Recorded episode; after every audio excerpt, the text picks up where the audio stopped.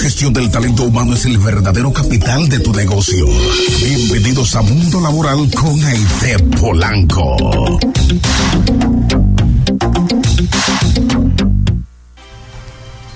Bueno, señores, como bien lo dijo José Ignacio, la dueña absoluta del Departamento de Gestión del Talento, Aide Polanco, en esta parte ya final del programa del día de hoy, Mundo Laboral, hablándonos acerca de un tema que hay que tomar nota. Buenas, buenos días, Aide. Hola, muy buenos días. ¿Cómo están todos? Estamos eh, muy contentos de estar de nuevo en nuestra sección Mundo Laboral, eh, nuestro programa favorito de los sábados, Marketing One.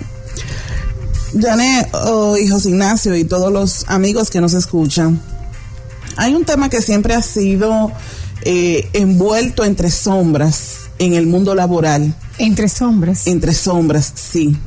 Porque al no estar, vamos a decir, que claramente, o no estar legislado, no claramente, no está legislado, pero sí eh, pudiese eh, un mal uso de esta herramienta, de, esta, de este tema que vamos a conversar hoy, si pudiese llevar a, una empresa a una situación eh, delicada en un momento dado.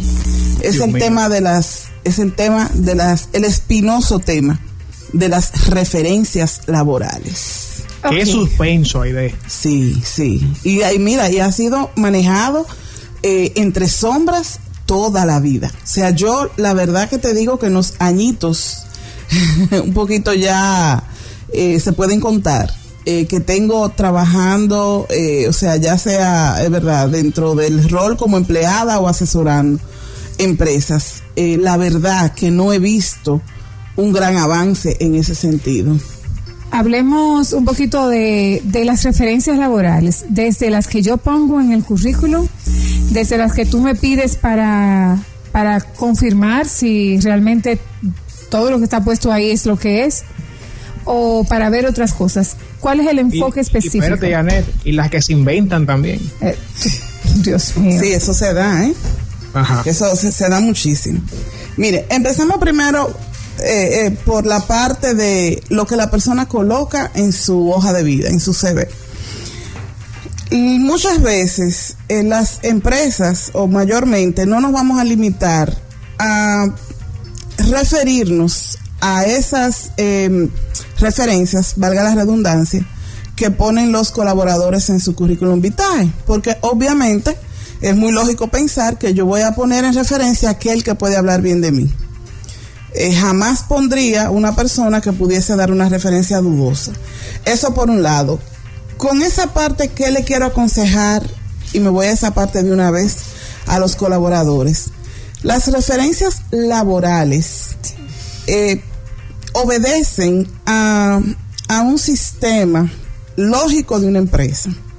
No todas las personas están en disposición de ofrecer referencia de un empleado. Muy bien, yo voy a conseguir, estoy solicitando trabajo en una empresa, no necesariamente yo tengo que poner referencias, porque si tú no las pides, quizá por la naturaleza de la empresa, que no le interese eh, eh, ver referencia.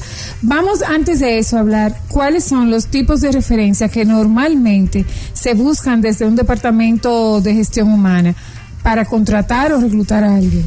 Ahí vamos. Aunque la persona no coloque en el currículum las referencias personales, ya el solo hecho de indicar su historial laboral, esa es la referencia. Porque en realidad en gestión humana lo que se hace es, en el proceso de reclutamiento y selección, contactar la empresa anterior para confirmar los datos que esa persona ha colocado en su currículum vitae. O sea, que aunque la persona ponga o no referencias eh, como acápite en su currículum, el solo hecho de haber tenido una vida laboral de tres meses, de seis, de un año, de diez, ya implica un, un, elemento que va a ser depurado por la empresa que está realizando el proceso de reclutamiento y selección en ese momento.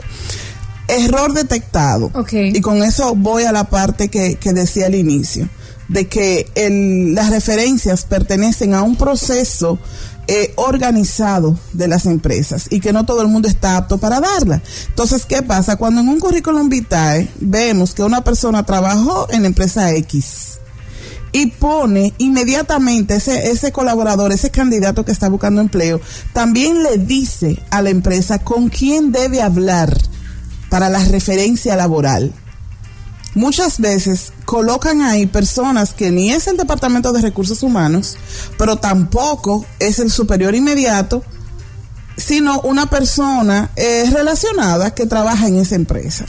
Error. ¿Qué, qué dato le interesa a la persona que está haciendo el proceso de, reclutamiento? Vamos a ver algo aquí también. ¿En qué momento tú, eh, desde el Departamento de, de Recursos Humanos, empiezas a buscar referencia en el proceso de, reclutamiento, en el proceso de selección o ya en ese proceso donde tú decides me interesa este candidato para que entre a la institución, a la empresa? Normalmente se hace en el proceso ya de preselección del candidato. Ya. ya. cuando se han agotado, eh, que el currículum se depuró, la persona se llamó entrevista, fue entrevistado por gestión humana, fue entrevistado por la parte técnica, a donde la persona va a trabajar. Me refiero técnico, ya sea áreas administrativas o, áreas técnicas, eh, nos referimos a, aquella parte eh, que conoce el puesto, al departamento que va la persona. Entonces ya en ese momento, eh, normalmente, porque eso es optativo, eso es optativo también de la persona de, de, gestión humana, el, normalmente se deja para último, lo cual a veces no es muy bueno porque se puede caer el proceso de un candidato en la referencia laboral. Eh, salió por un problema que no podemos decir. Que no podemos decir, ahí viene la duda, y viene, y ahí es que viene la parte de que el tema siempre se ha tratado entre sombras. Entonces, eh, pero ¿qué pasa? Hacerlo desde un inicio, cuando tú no sabes si el candidato califica o no para el puesto, también puede ser un tiempo perdido. Y normalmente uno no, no goza de ese tiempo para invertirlo pero realmente una de las desventajas de, dejarlo eh, para último es que se te puede caer el candidato por una referencia, después que ya se ha agotado prácticamente todo el proceso, el 90%. Es un tema de tiempo y un tema de, saber elegir bien el talento que va para la organización. Normalmente uno va intuyendo en el proceso, muchas veces las personas vienen referidas. Eh, por alguien, eso va ayudando, va ayudando a uno intuir que estamos hablando de una persona que no tiene una colita eh, detrás.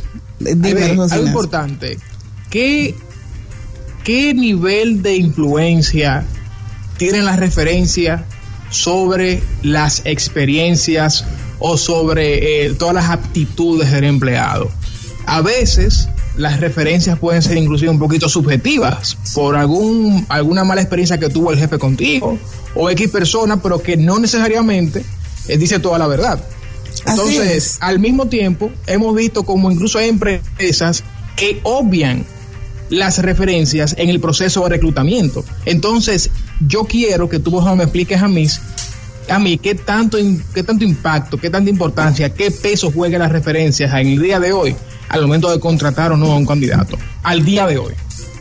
Mira, es muy alto, José Ignacio, es muy alto el peso de la referencia y por eso hay que tomarla con pinzas también. No debemos desfavorecer un candidato por una referencia negativa en una empresa. Debe investigarse, debe irse a profundidad. Si te interesa. Si usted evaluó el candidato, lo entrevistó, le aplicó pruebas psicológicas, de inteligencia y demás, y tiene, eh, verdad, todo, todas las referencias eh, eh, personales, vamos a decir, de esa persona, y resulta que en la referencia laboral, hay informaciones muy en contra del candidato, hay que evaluar bien esa referencia, porque el peso es muy alto. O sea, una mala referencia te va a tumbar un candidato, te lo saca del proceso, pero debemos siempre, sí, lo saca del proceso. Puede ser la persona que mejor puntuación haya tenido en su entrevista por competencias, en sus pruebas eh, psicométricas o psicológicas, puede haber tenido una puntuación excelente y una referencia, una mala referencia, inmediatamente saca a la persona del proceso. Entonces, eh, por eso es que es importante que las empresas sean muy profesionales en el momento de dar la referencia. Muy profesionales. Si usted entiende que, que está eh, por un tema quizá de cultura de la empresa, esa persona no encajó en esa cultura, en esa organización. O cometió alguna falta grave, que no necesariamente es de dinero. Que no necesariamente, exactamente, que no, no haya sido un robo, una violencia y demás. Ahora, si cometió una falta, pero esa es la parte que te digo, que hay que tomarlo con pinzas, porque no podemos tampoco afectar a un colaborador, porque la persona quizás no se haya adaptado a algún tipo de sistema que tiene la empresa muchas veces las relaciones laborales pues no terminan eh, con un buen final, no tienen un buen final. Entonces eh, es importante ser objetivo y ser profesional para no afectar de manera injusta la trayectoria laboral de un colaborador.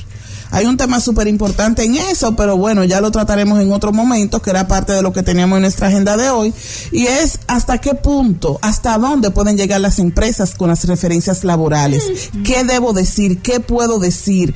¿Qué puede llevarme a un futuro problema legal?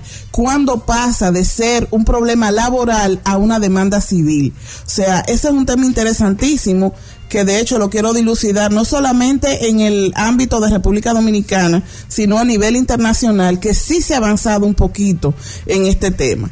Pero igual eh, todavía nos falta mucho por recorrer en el tema de las referencias laborales. Te tengo una para la próxima semana. Sí, ajá. ¿Una referencia para quién? Una pregunta, dice Isaac.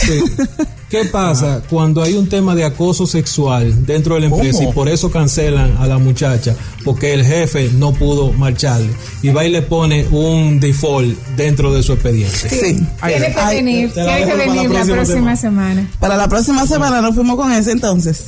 Nos fuimos con ese tema a propósito, a propósito del Día Internacional de la Mujer. Señores, tenemos llamada, pero se nos acabó el tiempo ya, así que al público que está llamando, las gracias eh, por la sintonía, por la atención. Vamos ya entonces oficialmente a arrancar de aquí. Brindar un sándwich a don Emilio Isaac en el día de hoy, que se lo merece. chulo, yo voy también. Debo hacerlo, debo hacerlo. Bríndaselo a Isaac, que se lo merece, se ha portado bien. Patrocinado por Marketing One. El próximo viernes, el perdón, el próximo sábado, José Ignacio, nos vemos aquí. Sí, señor. Nosotros también. Entonces, oficialmente, Janet, te doy las gracias a ti y yo me despido y te dejo los honores a ti. Pues agradecer a toda la audiencia, agradecer a Anthony que estuvo aquí controlando todo este programa, dos horas Marketing One. Nos encontramos el próximo sábado a las 10 de la mañana. Muchísimas gracias por la